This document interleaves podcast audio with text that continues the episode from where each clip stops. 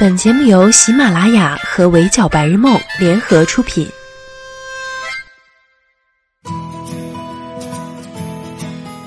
闹钟只能叫你起床，我负责叫醒梦想。Hello，大家好，欢迎收听本期的 Madam 神侃娱乐圈，我是 Madam 九九。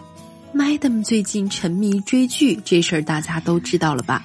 五月十九日，我的真朋友在浙江卫视一开播，我就紧紧追着，当时还给大家激情安利过一波。目前更新的十集，我也是一集不落全部追完了。现在只有一个想法：之前怀疑这部剧偷窥了我的生活，真是便宜了他。看看最近更新的这些剧情，简直就是在往我心里捅刀子。程真真和邵鹏程进入房地产市场的第一步，是在中介做房屋租赁与销售。一方面，他们作为职场新人，遇到了各式各样我们曾经遭遇过的难题；另一方面，由于工作性质使然。两人在不同的房子和客户之间辗转，也见证了数不清的人间悲喜。最开始，两个人因为没有任何客户资源的积累，不得不从基础的发传单做起。发传单就发传单吧，遭遇路人的冷眼和不耐烦也是意料之中。眼看程真真被骗子装作客户的一句“下午店里见”就骗走二百块钱，Madam 已经觉得很心酸了。谁能想到，后来好不容易找上门的真客户，竟然还跳了单呢？程真真带着他跑了一天，到处看房，后脚跟都磨出了血。结果客户声称自己口渴，他一个好心帮人家买水的功夫，买主就趁他不注意和房主直接联系上了。租客跳过中介，跟房东谈成了生意。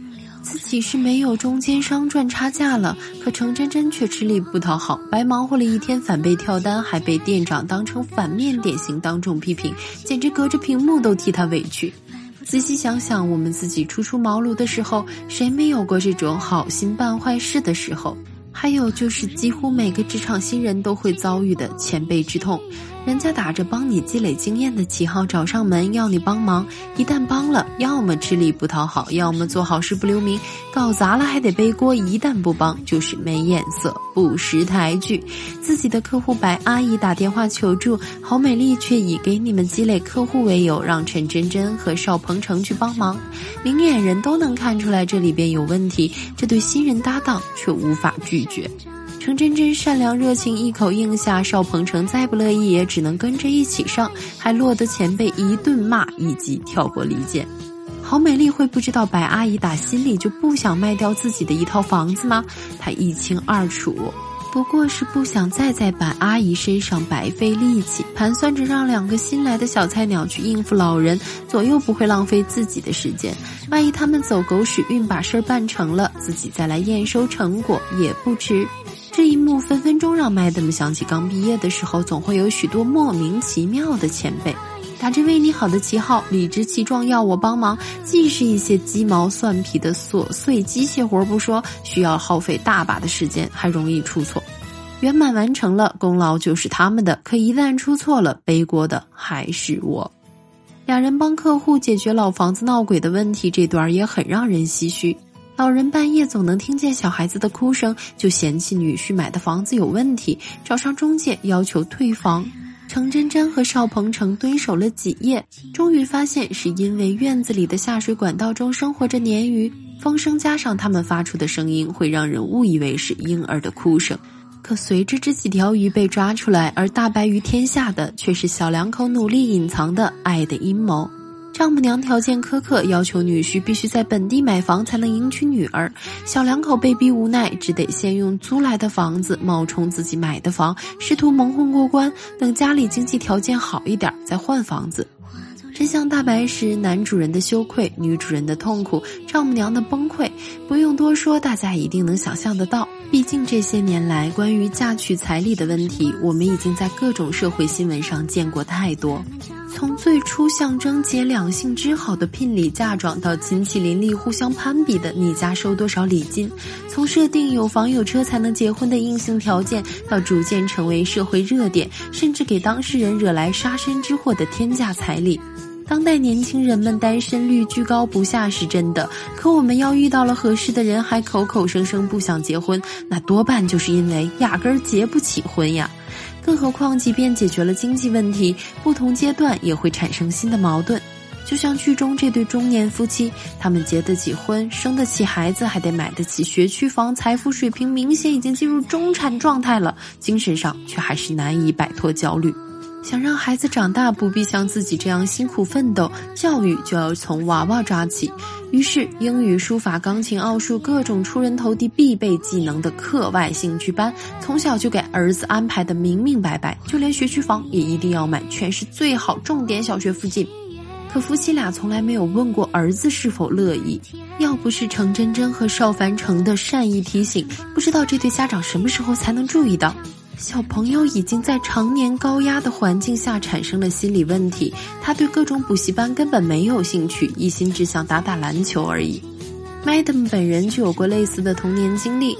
别的小女孩踢毽子、玩沙包的时候，我在学小学奥数和新概念英语。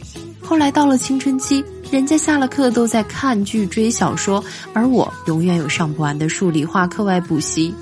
直到今天编辑部聊天，我才发现那些大家耳熟能详的暴露年龄系列经典好剧，我竟然有好多都没看过，简直愧对我的职业。被父母支配的童年阴影，压在头顶的彩礼难题，初入职场时的辛酸艰辛。我的真朋友播出不到十集，就已经出现了很多似曾相识的扎心剧情。那么问题来了，都已经被扎成这样了，我为什么还没有弃剧呢？因为这部剧吧，它扎心归扎心，但它并没有单以扎心作为噱头，在真实的底色之下，它还存在太多温柔的闪光。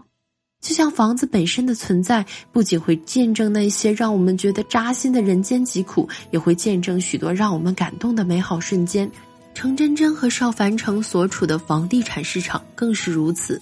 一场恶作剧气的白阿姨血压升高住进医院。远在国外的儿子一通电话打过来，白阿姨就马上立刻强撑起身体，假装自己在家里忙活。至于那异常急促的喘息，则被他解释为急着接你电话呢。这种报喜不报忧的心态是不是很熟悉？不论留守在家的老人，还是外出闯荡的游子，要真出了事儿，谁会舍得让远在他乡的至亲为自己操劳挂心？千言万语汇成那句都挺好。其实并非懒得解释的敷衍，而是满满的关心和爱意。视作我不想让你为我担心着急。还有程真真和邵凡成结伴吃夜宵的那段，就更像是我们的日常啊！好不容易熬到下班，拖着疲惫的身体走出公司，和关系亲近的同事一起压马路。你为我受伤的脚踝递上一个创可贴，我请你吃一碗深夜的热馄饨，就是当下给彼此最好的慰藉。实惠量大的路边摊，到点就打折的外卖宵夜，热腾腾的咖啡和泡面，藏满故事的深夜食堂。大概每个习惯加班到深夜的年轻人，或多或少都有过类似的经历。用食物来治愈人心是当代都市生活的不二解压法则。看着被客户指责后低落失望的程真真，喝一口奶茶就能元气回血，像不像平时一边狠狠敲键盘，一边吸溜奶茶，还嚷嚷着没什么问题，是一杯奶茶不能解决的？如果有，那就来两杯的我们呢？跟我一起追剧的小伙伴，几乎每个人都有过，我身上也发生过这种事的感慨。我们一起看着程真真对井然大神的执着崇拜，看着他被前公司开除，误打误撞卖起了房子，遭遇骗子和跑单，被前辈截胡，也看着他一点点获得进步和认可，交到好朋友，甚至开始青涩的恋爱。这不都是我们曾经经历过的那些事儿吗？热爱追星，热爱工作，遇到缘分，在时光对我们跌跌撞撞的打磨里，一路升级打怪般的成长。这也是我的真朋友最吸引我的地方，他不避讳扎心的现实，也不忽视温情的闪光。剧里的每一个人物，每一个剧情，熟悉的就像发生在我们自己身上。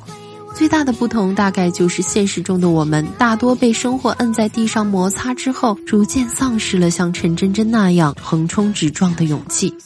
而看着这个傻丫头一次次被各种困难打倒，又一次次顽强地站起来，还在这个过程中意外收获了支持和感情，这已经成了我现在追剧最大的动力。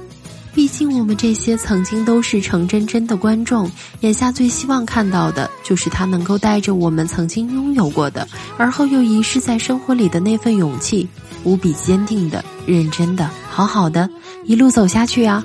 好啦，以上就是本期节目的全部内容，也欢迎收听的小耳朵们留言评论，关注微信公众号“围剿白日梦”。